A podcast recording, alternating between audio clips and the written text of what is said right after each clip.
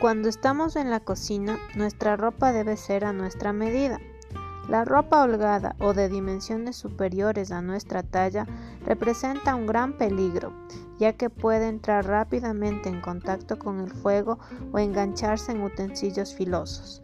Además, moverse con una vestimenta inadecuada logrará que nuestras tareas en la cocina sean más difíciles de ser realizadas.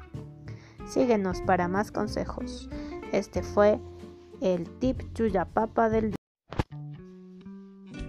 Quizás pensemos que un cuchillo con menor filo es menos peligroso que uno bien afilado, pero es todo lo contrario, ya que el primero requiere de mayor fuerza para cortar y ante un mal movimiento podemos lastimarnos.